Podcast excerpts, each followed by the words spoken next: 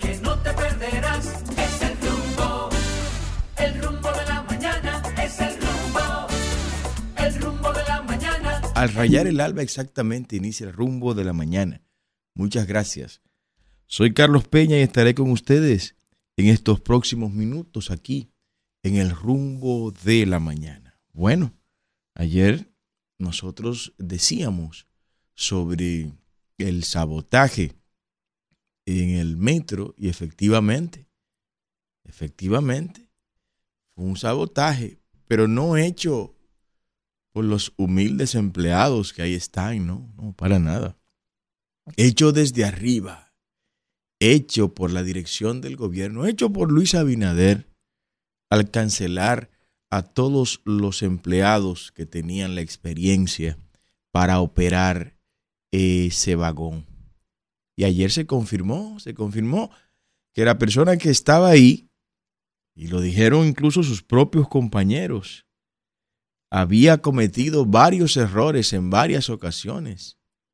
Tiene un año apenas operando mientras cancelaron a gente que tenían más de una década operando ahí el metro. Y se revelaron cosas ayer en una rueda de prensa que dieron estos chicos, estos jóvenes profesionales que fueron cancelados por el PRM, por Luis Abinader del Metro. Y en esas declaraciones, pues eh, revelaron lo que nosotros desde la perspectiva técnica habíamos dicho aquí ayer.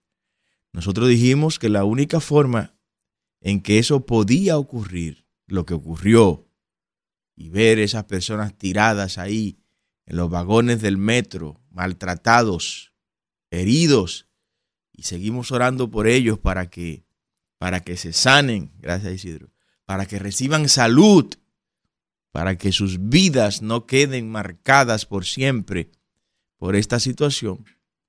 Bueno, nosotros dijimos que la única manera en que eso podía ocurrir es si se anulaban o se desprogramaban los controles lógicos programables que de forma automática hacen que este sistema opere. Y lo dijeron ayer. Voy a leer de manera textual lo que dijeron en una rueda de prensa los ex empleados del metro. De la única forma que aquí en República Dominicana, con un sistema ferroviario tan seguro como el de nosotros, pueda pasar un accidente es anulando el sistema de seguridad. Eso fue lo que pasó, dijeron ellos de manera responsable. ¿Quiénes lo están diciendo? Los que tenían décadas operando el metro. Eso fue lo que pasó y eso no puede ser por parte de un despachador, ni coordinador, ni supervisor. Eso solamente lo hace el conductor preciso. Aseguró que uno de los conductores, están hablando gente que saben de eso, que tenían el metro en la mano durante más de una década, aseguró que uno de los conductores involucrados había reprobado exámenes en dos ocasiones, pero que por influencia de un político, oiga, ¿por dónde va la cosa, eh? Pero por influencia de un político que no identificó, lo pusieron a conducir trenes, mi hermano. Uno de los conductores ha cometido errores frecuentes y aún así sigue siendo conductor, señaló el operario que dio el técnico. Bueno, apellido Peña también. Ahorita dicen que es familia mía, que por eso dijo eso. Dijo esa persona que tenía tanto tiempo operando el metro. Fíjense, fíjense la coincidencia de esa intervención, de esa rueda de prensa de este equipo de ex empleados del metro con lo que nosotros dijimos tempranito acá en el día de ayer. Yo quiero que ustedes escuchen este video, miren este video que quiero colocarle a ustedes en el día de hoy. Es un video donde el presidente Luis Abinader claro está, en campaña, se compromete a proteger los empleados públicos, a no cancelar los empleados públicos. Se compromete en campaña, claro está, a que los empleados públicos no serían tocados en el caso de que él ganara las elecciones. Eso fue para las elecciones del 2020. Escúchenlo ustedes de manera directa, por favor. Adelante. hecho en nuestra vida política la solución. Luis. Miren, la, eh, el, ningún empleado público, oiganlo bien, ¿eh?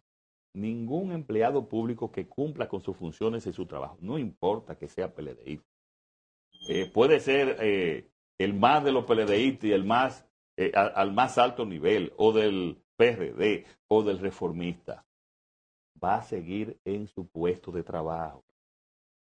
¿Cómo usted garantiza eso? ¿Cómo que lo garantiza? Sí, lo como que una que línea tiene- general del gobierno, por Dios, como una línea general del gobierno. Eso, empezar esa planadora, eso es totalmente ilógico. Y Eso no fue lo que se hizo en el metro. Eso no fue lo que pasó en el metro. En el metro pasaron, señor presidente, la aplanadora. Pasaron la aplanadora y miren las consecuencias ahí. Fíjense por dónde va el asunto. Esto, esto amerita una intervención, yo no sé de quién, porque ahí no es bregando con plátano. O sea, no fue un grupo de manejadores de banano que usted canceló y que puede venir otro grupo sin problema y de un día a otro aprende a cortar plátano. Que es una labor muy honorable. Yo he cortado plátano. Racimos de plátano. He sembrado plátano. He cultivado plátano. Es una labor muy honorable. Y es una labor que afortunadamente se aprende rápido. No hay problema porque no hay vidas en mis manos en ese momento, ¿no? A menos que empiece a utilizar fertilizantes tóxicos, pesticidas cancerígenos y que empiece a matar gente ahí, pero esos son casos que esperemos aquí no se estén dando. Aunque me dicen que hay unos fertilizantes que están y unos pesticidas que están importando, el Cuana- Cuanapuac, creo que se llama, Cuanacuac, no sé cómo, cuál es la marca de ese fertilizante, que es tóxico, cancerígeno, que está prohibido por la FDA. Y aquí lo están importando. Pero ese es otro tema. No, no es bregando con plátano, es bregando con gente. Son vidas las que dan en esos vagones. Son personas. Entonces no se puede tener las vidas de las personas en manos de gente que no tiene esa, ese compromiso y esa formación técnica para manejar el metro. ¿Me perdonan ellos? ¿Me perdonan ellos? Hasta que usted no tiene una cantidad de horas de vuelo, usted no puede realizar un vuelo comercial. Usted debe cumplir, debe tener eso, haber una cantidad de horas de vuelo antes de usted meterse a una aerolínea a transportar gente. Eso estoy hablando de la aviación comercial. Entonces, cada quien debe agotar un proceso. Pues lo primero es que una vez más Abinader le mintió a los dominicanos. Le dijo a los dominicanos que no los iba a cancelar, que no iba a aplicar la aplanadora. Y en el metro, el metro, y nos hemos dado cuenta del metro. Miren, nos hemos dado cuenta que eso ocurrió en el metro. Porque el metro como, como agencia de servicio del Estado tiene una exposición muy directa al público. O sea, ahí se ve como un embarazo. Te puede ocultar un embarazo un mes, dos meses, ¿verdad? Pero cuando va por el tercero, el cuarto mes, por más plato que usted se ponga en la barriga, mire, eso se ve. Por más faja que usted se ponga, eso empieza a verse. Entonces en el metro nos hemos dado cuenta porque brota el daño. Porque el daño no se puede quedar oculto en una oficina, sino que se refleja en las escaleras eléctricas dañadas, en los ascensores eh, dañados, en el deterioro de las instalaciones y por último, lo nunca visto en República Dominicana, en el choque de trenes. Por eso nos damos cuenta. ¿Y cómo no nos damos cuenta en las otras agencias del Estado? Bueno, porque se queda todo aquí. Se queda todo en cuatro paredes de una oficina, pero la aplanadora ha sido, ha sido abierta, ha sido grande, ha sido masiva. ¿A quién reclamarle esto? O sea, ¿quién está llamado a resolver esto? Por eso es que yo digo, y reitero nuestra propuesta, de que el Ministerio de Administración Pública hay que eliminarlo. O sea, no tiene razón de ser. No tiene razón de ser. Es una entelequia que lo que está, pues, es abultando el gasto público. Y nosotros estamos proponiendo, entre otros ministerios, eliminar el Ministerio de Administración Pública. Eso no tiene razón de existir. El Ministerio de Cultura, fundirlo con educación. El Ministerio de Deporte, fundirlo con educación. El Ministerio de Medio Ambiente, fundirlo con el Ministerio de Asuntos Agropecuarios y Medioambientales. Así de simple. Así de simple. El Ministerio de Educación Superior, fundirlo con el Ministerio de Educación, que sea un solo ministerio. Tres ministerios operarán en un solo. Entiéndase, deporte, cultura, eh, educación superior y lo que hoy es educación. En vez de cuatro ministerios, un solo ministerio con todas esas funciones. Así de simple, así de simple. Entre otros más, el Ministerio de Vivienda, eso no tiene razón de ser. Se creyó que se iba a hacer algo ahí. Eso no sirve para nada. Fundirlo con el Ministerio de Obras Públicas y crear el Ministerio de Infraestructura. Ahorrarle dinero a la gente. En vez de tener una balsa de gente ahí hibernando, haciendo nada, solo abultando la burocracia del Estado, ahorrarle el dinero a usted, que es el dueño de los cuartos que usted se quede en su bolsillo con la mayor cantidad de dinero posible. Eso es transformar una nación, ¿no? Pero no, había que abrirle espacio a los compañeritos. Y eso fue lo que hizo el presidente Abinader. Le abrió espacio a sus compañeros en el metro. Mira cómo dicen ellos, de manera responsable. De manera responsable. A esos muchachos no le puede picar ni un mosquito, gobierno, ¿eh? a esos ex empleados del metro, ni un mosquito le puede picar. Entonces hay que cuidarlos, hay que protegerlos. No le puede pasar nada a esos muchachos. No le puede pasar nada, absolutamente nada le puede pasar. Porque cualquier cosa que le suceda a ellos, ya se sabe por qué es. Ya se sabe por qué razón le ocurre algo, no le puede pasar nada. Lo que hay es revisar, primero, lo injustificado de sus despidos. Segundo, lo que ustedes han puesto en riesgo. Ustedes están poniendo en riesgo la vida de miles, más de 40 mil personas utilizan el metro todos los días. Usted sabe lo que es eso. 40 mil personas movilizadas por este medio de transporte y que no haya niveles de seguridad suficientes que la gente tenga garantía de que ahí se va a subir y que su vida no estará en peligro. Bueno, yo lamento que haya yo tenido razón en el día de ayer, lamentablemente, con este tema. Y bueno, el dengue no se detiene. El dengue no se detiene. Hay, hay una crisis con el tema del dengue que evidentemente está siendo reemplazado o reemplazada esta temática en la opinión pública por la tensión que se vive con Haití. Ese tema del dengue y otros temas más, otros temas más. Yo le quiero hablar en el comentario central exactamente sobre eso. Cómo se está ejecutando un libreto magistral para desplazar de la opinión pública los temas reales que nos atañen a los dominicanos. ¿Cómo?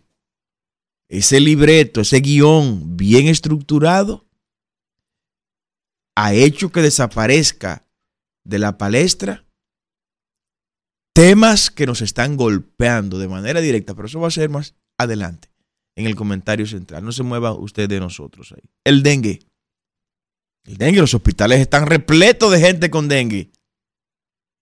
Repleto por todos los lados y no se nota, óigase bien, no se ve ningún operativo, ningún trabajo para descacharrizar. Yo recuerdo que eso, eso se hacía antes.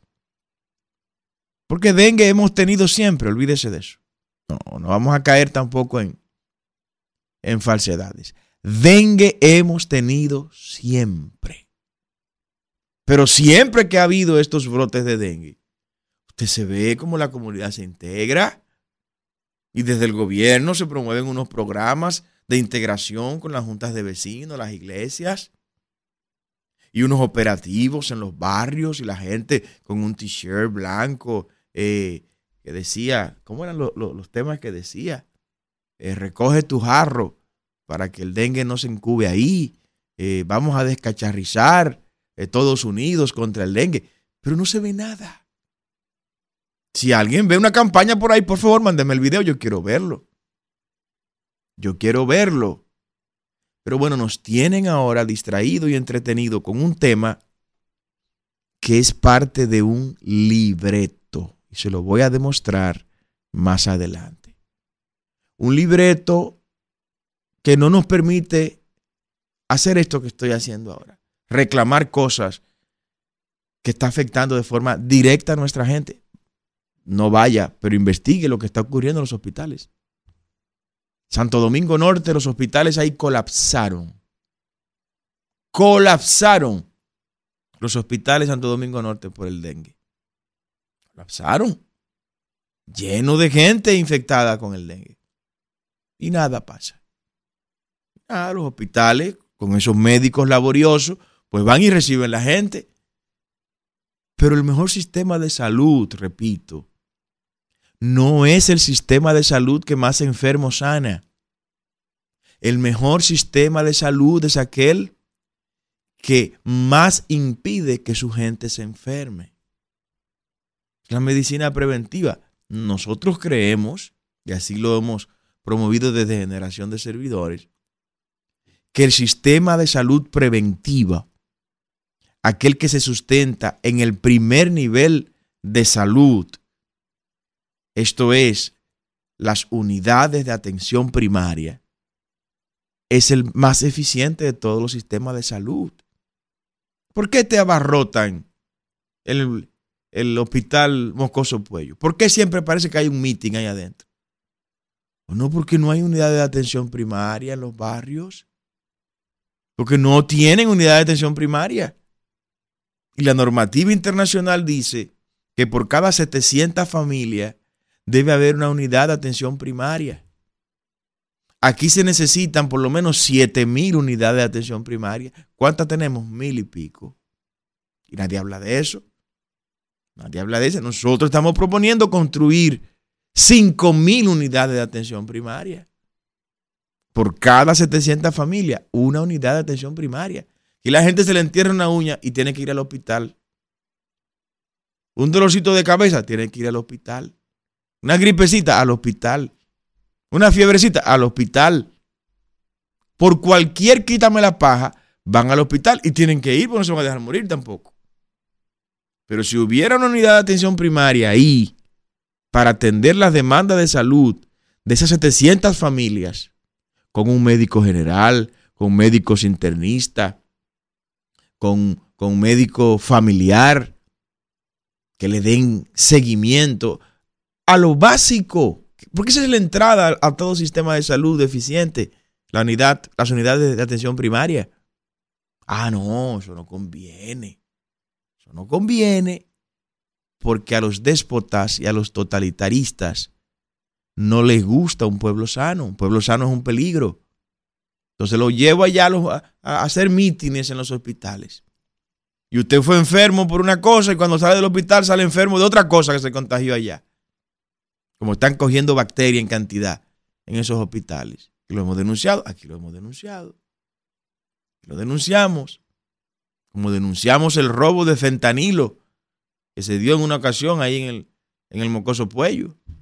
No respondieron nada ni nadie. ¿No? Entonces hay que crear ese circuito de unidad, de, de unidades de atención primaria para que la gente resuelva su problema. La normativa internacional dice que el 80% de las atenciones de salud deben ser brindadas en las unidades de atención primaria. 80%. De cada 100 gente que usted ve en un hospital, 80 no debieron ir al hospital. Debieron ir a la unidad de atención primaria.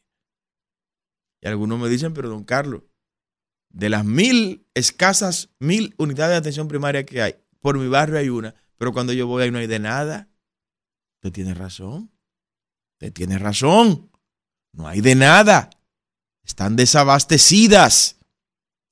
Porque estos gobiernos no creen en ese modelo. Creen en el modelo de las mega estructuras, de los mega hospitales. Creen en el modelo de las mega instalaciones, porque ahí es donde están las mega comisiones. Ahí están las mega comisiones. Eso puede transformarse. Eso no tiene que ser así. Pero para poder hacerlo diferente, hay que ir con gente diferente al gobierno. Ni los que estaban, ni los que están. Nosotros esperamos ver operativos, por lo menos los alcaldes, señores, motívense.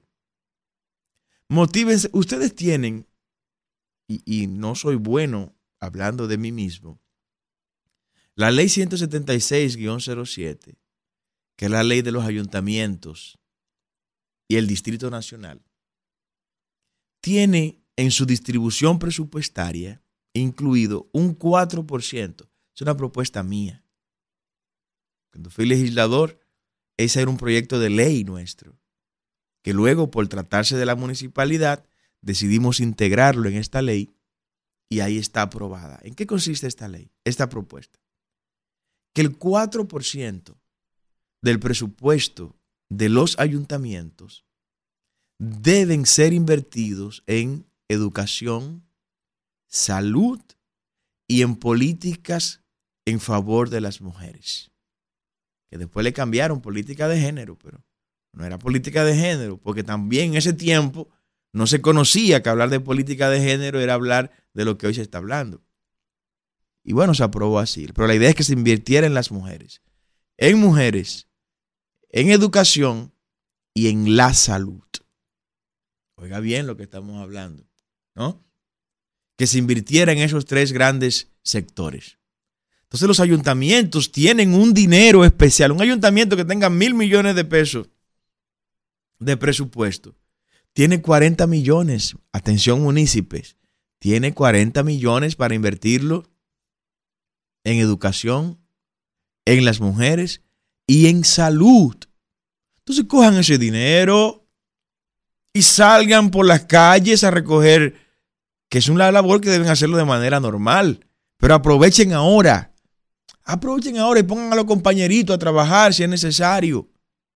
Váyanse a los charcos, a las lagunas, a recoger neumáticos viejos, latas viejas. Pero denle respiro a este pueblo.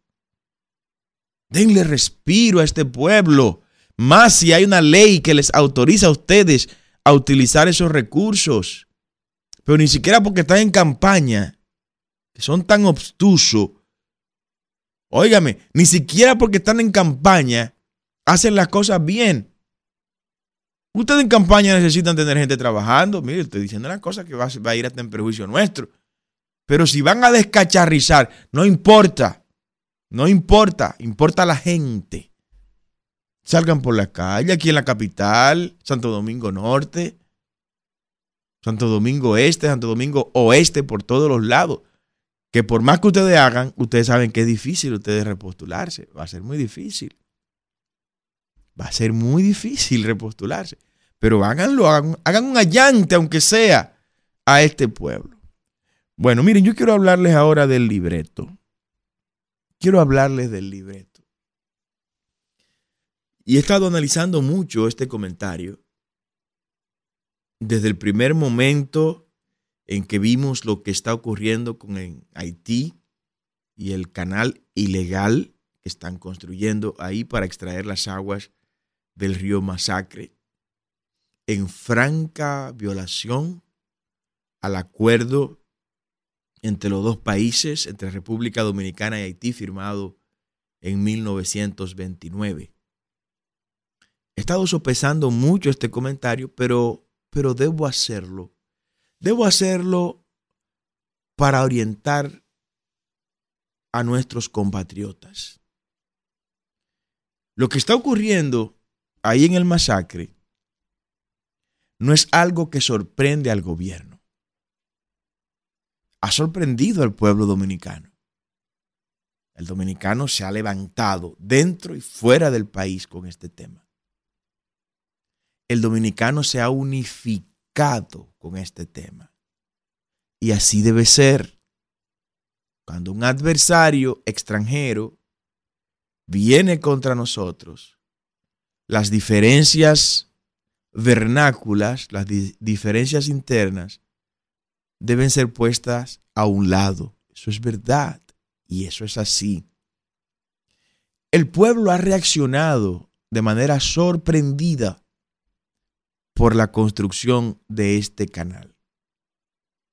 Sin embargo, Luis Abinader y su gobierno sabían de esto desde el año 2021.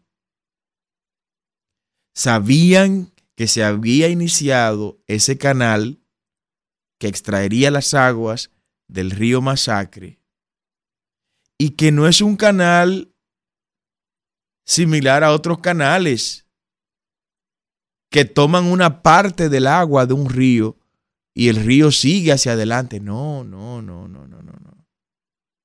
Este canal extraería todas las aguas del río Masacre. A partir de ahí, el río Masacre no existiría. Sería lo mismo que nosotros desviáramos allá, en Loma de Cabrera, el río, y que no pasara entonces a partir de ahí al territorio haitiano. Pero el gobierno sabía de eso. El gobierno lo sabía. Y en una reunión donde se reveló muy poco lo tratado entre el presidente Abinader y Jovenel Moise, ese fue un tema objeto de esa conversación. Tan así que saliendo de esa reunión se emitió un comunicado conjunto, se lo presenté en el día de ayer, donde ambos gobiernos decían que la construcción de ese canal en ese punto del masacre no representaría para nada desvío de las aguas del río Masacre.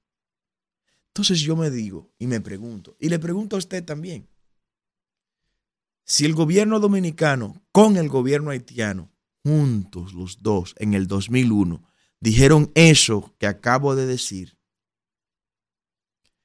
¿por qué el gobierno dominicano ahora, a nueve meses de las elecciones presidenciales y congresuales, sale tan sorprendido y con un patriotismo y un nacionalismo en el que no creen y que nunca han exhibido. Y no es Roberto Álvarez. No enfoquen los cañones a Roberto Álvarez. Roberto Álvarez, el canciller, tan solo es el canino que ladra y muerde. Es al amo que le ordena ladrar y morder al que tenemos que enfrentar. Claro, él es el jefe. O sea, ¿por qué el jefe de Roberto Álvarez, entiéndase, Luis Abinader, sabiendo desde el 2021 que eso estaba ocurriendo, ahora es que reacciona? ¿Y por qué dejó que esto se desarrollara de esta manera? Teniendo informe día a día de los avances de ese canal. Claro que sí. Y si no lo tiene, tiene que cancelar al ministro de Defensa. O sea, si no le daban los informes del avance día a día de ese canal, pues entonces hay problemas de seguridad ciudadana, de seguridad nacional, perdón, en República Dominicana. Ah, pero se dejó que tomar este cuerpo para ahora políticamente explotarlo. O sea, que estamos ante un gran libreto bien elaborado y que está siendo bien ejecutado. Y en el día de ayer, ese libreto tuvo otra parte, donde se puso a una joven en una universidad en el estado de New York a formular unas preguntas, todas preelaboradas, muy bien redactadas, para provocar lo que se ha provocado. Una joven que dicho sea de paso, estuvo aquí en Puerto Plata. Oh. Se le fue esa pifia. Esa fue una pifia. Esa joven norteamericana que formuló la pregunta en inglés, Lizzie George, estuvo aquí en Puerto Plata. Entonces, ¿cómo no pensar que aquí en Puerto Plata la contactaron para este libreto? ¿Por qué no? ¿Por qué no? ¿Por qué no pensar eso? La contactaron en Puerto Plata. Mira, esto es parte del libreto que estamos ejecutando. Para sacar de la mente de los dominicanos nueve meses de las elecciones. ¿Qué cosa? Que la canasta básica familiar está en 44 mil pesos. Para sacar de la mente del dominicano, ¿qué cosa? Oh, que la delincuencia ha incrementado y está en niveles de hace décadas, no estaba en República Dominicana. Para sacar de la mente del dominicano que la tarifa eléctrica le han aumentado un 30%. Para sacar de la mente del dominicano que hay escasez de azúcar, que hay escasez de azúcar. Para sacar de la mente del dominicano, ¿qué cosa? O que hay 28 mil millones de dólares de préstamos y que no sabemos dónde está ese dinero. Entonces usted, yo no, yo no le estoy pidiendo a usted que me crea. Lo que yo le estoy pidiendo a usted es que tenga una mentalidad mucho más crítica Dudar, decía René Descartes. Más que saber, dudar me gusta, porque de la duda sale la verdad.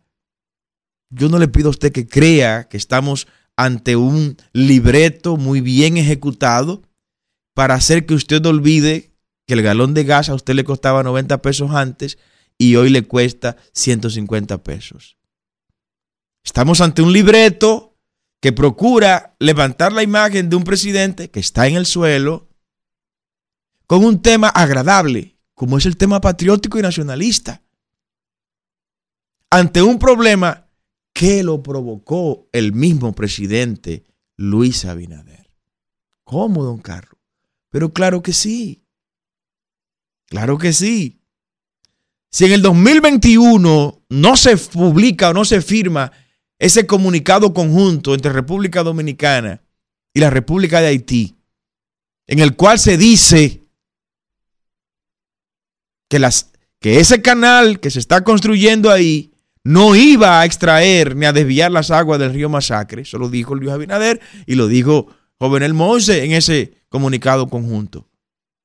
Si eso no se hubiera dicho y desde el 2021 se hubiera mantenido la lucha para que no avanzara ese canal, hoy no tuviéramos el estado de tensión que estamos teniendo. Estamos unidos en eso, ¿eh? Estamos unidos para impedir que nos saquen el agua de ahí. Y vamos a luchar por eso en todos los escenarios. Pero no se puede olvidar los culpables. Luis Abinader es el principal culpable y responsable de eso que está ocurriendo ahí en la frontera. Yo quiero que la gente hable, Isidro llámenos, de su opinión libremente y sin ningún obstáculo. 809 682 9850 es la línea local. Repito la línea local 809 682 9850 y la línea internacional 1833 380 0062. Buenos días. Buenos días, Carlos, ¿cómo está? Buen día, buen día. ¿Quién nos habla y de dónde? Bien, Luis Hotel Santo Domingo Este. Un abrazo, Luis. Carlos, Amén. Aquí hay un solo responsable de todas estas situaciones y se llama la incapacidad del gobierno de Luis Abinader. Luis Abinader no tiene la mínima capacidad para dirigir la nación. Nosotros denunciamos en una ocasión a Ricardo Nieves y a Domingo Pay que Luis Abinader Corona pertenecía a un entramado de empresarios. Y ellos me dijeron, sí, compañero, le decía yo a ellos. Luis Abinader pertenece a un entramado de empresarios. Y eso del canal es la, más, la misma mafia de ese entramado de empresarios que ha ocasionado ese problema a la República Dominicana.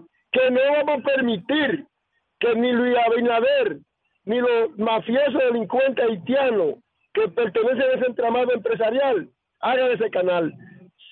Muchas gracias, Luis. Diga usted, buenos días.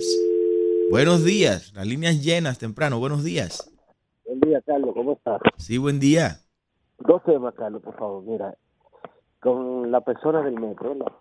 ese muchacho que era de que con Sergio, ¿cómo lo llevan a conducir un metro sin preparar, eh? ¿Qué cosa? Y otra cosa, Carlos, el expediente del FEDA, oye, Carlos, oye, me cheque que aparecen pagos en el portal, pero no los beneficiarios no lo han recibido. Entonces dice, y, y Milagro Ortiz lo certificó con 99.5 unidades. Eso es, eso es en el FEDA. Sí, sí, sí. sí. Oh, Dios mío. Por eso lo vamos a eliminar el FEDA también. Diga usted, buenos días. Buenos días, diga usted. Oh, Dios. Buenos días. Hello, buen día. Buen día, señor Carlos. Sí, buen día. Diga, diga. Bendiciones ante todo. Amén. Dios le bendiga mucho. Señor Carlos, yo quisiera saber cuáles son las personas encargadas de del presupuesto que se utiliza para esos guardias que se enviaron a la frontera y esos vehículos blindados que sin, sin concesión de nadie se compraron también para enviarlo a la frontera. Que nadie dice cuánto cuesta ni nada. Bueno, eso se, se esconde en el tema de seguridad nacional. Buenos días, diga usted. Buen día. Días, Carlos, bendi- bendiciones para ti. Fidel Guzmán, desde el municipio san- más sucio de San- de- de- del Gran Santo Domingo, Santo Domingo Este. Un abrazo, Fidel. Y digo yo, Carlos, con el tema que tú pusiste al principio, bueno, durante el programa de los ayuntamientos, de, de los 40 millones de pesos que, que, que tienen ellos para usarlo en la juventud, la salud. 4% del Un presupuesto. 4%, efectivamente, gracias por la corrección. ¿Qué hace, qué ha hecho este, este, no este, no, pero todo, porque yo me voy a referir al mío, porque aquí es que yo vivo. Eh, Manuel Jiménez, con ese 4% que tienen los, los ayuntamientos y donde este Santo Domingo Este es el, el, la alcaldía que tiene el presupuesto más alto de todos los ayuntamientos. ¿Qué ha hecho este señor? Inoperante, malgerente, inepto, con ese 4% para lo que tú dijiste, Carlos. Muy muy buen comentario. Por eso hizo una, una licitación ahora de unos camiones para la circuncisión número 3, Carlos, y ahí tiene el, el, el, agua, lo, tiene arroptado, porque benefició una, una licitación y, y perjudicó a otra. Ahora la que perjudicó, él lo está demandando a él y al, y al, y al ayuntamiento, porque hizo una, una, una cuestión me- me- media extraña ahí, eh, Carlos. Investiga eso para que tú veas lo que está pasando aquí en Santo Domingo. Y con el tema de la frontera, lamentablemente, tenemos que, re- que respaldar nuestra frontera, pero este señor, este, este, este presidente que no sabe lo que hace todos los días, está usando eso políticamente. Pasen buenos días, Carlos. Gracias, Fidel. Buenos días. Buenos días. Llámenos de nuevo. Buenos días. Buenos días. Diga usted. Por eso hizo una, una licitación Buenos días. Hello. Buena. Sí, buenos días. Sí. ¿Cómo se siente? Muy bien, muy bien. Le escuchamos. Sí, les habla la ingeniera Pion. Oh, ingeniera, un abrazo. Bien, ¿cómo está la cosa? Muy bien, muy bien. Óigame una cosa, la gente está diciendo que el país le- lo van a dejar en cuatro bloques y parece que es verdad. Porque mire, óyeme, ese es el servicio de- del metro. Fue, óyeme, casi 15 años, 14 y pico años y nunca había pasado una cosa. ¿Y usted sabe por qué supuestamente pasó? Porque el señor que pusieron, él di que lo habían cancelado, él era de, de, de consejería. Oh, Dios. y lo habían cancelado. Entonces fue donde Pacheco y Pacheco hizo que lo pusieran, eh, eh, hizo que lo pusieran, imagínate usted a manejar tren. Ah, Haría fue Pacheco, ingeniero, entonces, el político. Sí, y di que Pacheco. Un, un cu- haría un cursito de, de, de, de dos, dos- dos o tres días y entonces mira eso, podía haber pasado una catástrofe ahí, porque por el otro, el otro debería estar en un altar, un pedestal, porque por el otro se dio cuenta a tiempo y ese choque no fue una tragedia. Pero eso es terrible, mira los apagones. A mi hija, la secadora de la lavadora, ya se le dañó, yo, tú, y la mía a veces me da errores, porque con eso prende y apagan, dañan todos los equipos. Ah, pero con el libreto nos están haciendo olvidar eso, ingeniera. Buenos días. Sí, buenos días, señor Carlos. ¿Cómo está usted, Samuel? Un abrazo, Samuel. ¿Cómo vamos? Estados Unidos. Estamos bien, mucha lluvia, pero estamos bien, estamos vivos, muy decepcionados con, con el libreto, como le llama usted a, a lo que Luis Abinader Corona está haciendo con nuestro país. Yo le tengo una pregunta a él. Después de este show mediático que él ha comenzado, él tiene que estar dispuesto a pagar el precio que sea y hacer lo que haya que hacer para parar la construcción del canal, porque yo no creo que después que esos haitianos ayer estaban hasta quemando pollos vivos al frente a nuestros militares, Luis lo va a dejar que se salga con la suya. Yo espero que él tenga el valor que hay que tener, porque conocimiento no tiene para hacer lo que hay que hacer. Bueno, pase buen día, hermano. Gracias, Samuel. Buenos días, diga usted. Buenos días, buenos días, caballero. Wendy de este lado. Wendy, un abrazo, amada mía. ¿Cómo está? Igual, mirando este desastre de la frontera. Una Pero- barbaridad. Qué barbaridad. Y quiere eh, este gobierno indolente, malo como él solo, este libanés, eh, quiere como coger préstamo ahora en, en, el, en, el, en las cámaras de diputados para sostener eh, ese tigueraje y, ese vandalismo de allá de, de Haití, de, eh, de la frontera, vandalismo que él lo provocó. ¿eh? Qué barbaridad, a donde él se reunió con el antiguo gobierno cuando estaba vivo para firmar esa traición al río Masacre, para ceder el río Masacre de todos nosotros. ¿Qué falta hace Balaguer? ¿Qué falta hace Trujillo? Eh, porque lo, lo único que hemos tenido gobierno traidor a la patria. Porque ¿quién beneficia este desorden que hay, e- e- e- este caos que hay en la frontera? A los empresarios, amigos de, de Luis Abinader. Porque para eso es que él está gobernando, para los empresarios, para hacerlos multimillonarios y, bene- y beneficiarlo a ellos. Pero nada, Luis Abinader, te quedan pocos días ahí en la silla. Gracias, Wendy. Buenos días. Diga usted, buenos días. Buenos días, ingeniero. Buen día, buen día. Sí, dos cosas, ingeniero. Le escuchamos, díganos. Para la defensa, los helicópteros y todo eso. Hello. Sí, le escuchamos. Repita, por favor. Los, los helicópteros y esas cuestiones que compraron, eso fue un negocio que le dio Luis Abinader a, a Hipólito y a Díaz Morfa. Digo a Hipólito principalmente para que se ganara unos cuartos, como dice Hipólito. Y por otro lado, lo del metro. Sí. tan mentirosos esta gente diciendo que ese tipo tenía de que, de que desde el 2012, de que tenía 12 años ahí. Y el tipo era conseje en febrero y ganaba 10 mil pesos Creíble. y como dice, como, como se dice ahí, fue el Pacheco que mandó a ponerlo a, a, a guiar con, con menos de tres meses de entrenamiento cuando los otros duraban un año, año y medio entrenándose. ¿Cómo? Entonces Pacheco es el que sabe del metro en este país. Diga usted, buenos días. Buenos días, ingeniero. Sí, buen día. Carlos de los Alcarrizos. Un abrazo. ¿Cómo vamos? Estamos bien, estamos bien, gracias a Dios. Pero llamo para decir de que ya desde el inicio de ayer la ONU comenzó a hablar y decirle al presidente que retire desde la frontera y que la abra. Ya, o sea que yo creo que ya el presidente ni debe hablar nada. Hace buenos días. Bueno, gracias. Buenos días. Diga usted. Buenos días, Carlos. Sí, buen día, buen día. Sí.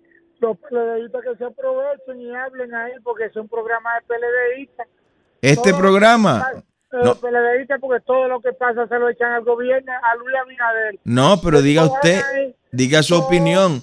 Mire, aquí ni, mire, ni sirve el, mire, usted agarra el PLD, al PRM y la Fuerza del Pueblo, y usted hace una batida, y eso va, va a oler más asqueante que lo que usted expulsa cuando usted va al baño. Diga usted buenos días. Buenos días, Brito de las Américas. Sí, adelante, Brito. Exprésese, diga lo que usted quiera, Brito. Este es para todo el mundo, ¿no? Así es. Eh, oiga, de las cositas sencillas que hacía el director del FEDA, era, por ejemplo, yo estaba, ellos repartían eh, pollitas, criolla, ponedora, y iban a su casa, eh, usted firmaba un recibo de tanta pollita, de- no, no, eh, la cantidad estaba en blanco. Usted firmaba ese papel en blanco y ellos allá en la oficina le ponían, a usted le daban cinco y allá en la oficina ponían que le dieron diez. Y hacía un paquete de gente. Eso era de las cositas sencillas que hacían. Pero por favor, pero por favor, no le preguntan eso a Milagro Ortiz Bosch, porque va a decir que eso son cuestiones subsanables. Que a propósito de subsanables, creo que es uno de los mayores aportes que le han hecho ellos a la educación. Que la corrupción, la palabra corrupción la cambiaron por subsanable. Muchas gracias. Buenos días, diga usted. Saludos, Carlos. Sí, buen día. Cristino Canero desde Santiago. Un abrazo, Cristino. Primero, antes de hacerle una pregunta, usted eh, hablaba sobre el, el 40% de millones del ayuntamiento para invertirlo en educación y eso. El 4% para educación, salud y las mujeres. Exacto, el 4%. Pero le voy a decir algo. Es posible que ni siquiera los ayuntamientos se preocupen. Usted sabe que el sueldo mínimo son 10 mil pesos. Y hay recogedores de desperdicio de basura que apenas ganan menos de 5 mil pesos, 3 mil y 4 mil pesos, Carlos, que eso, es un- eso es una explotación. Una vergüenza. La pregunta del siglo es la siguiente. Por culpa de Luis Rodolfo Abinader, pudiera, con la presión eh, internacional, ponernos sanciones.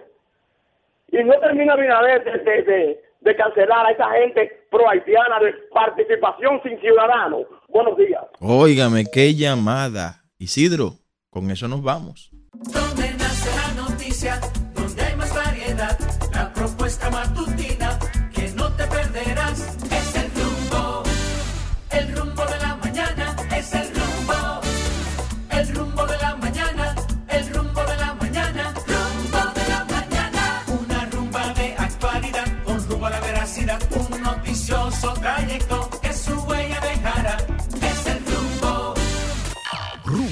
98.5, una emisora RCC Media.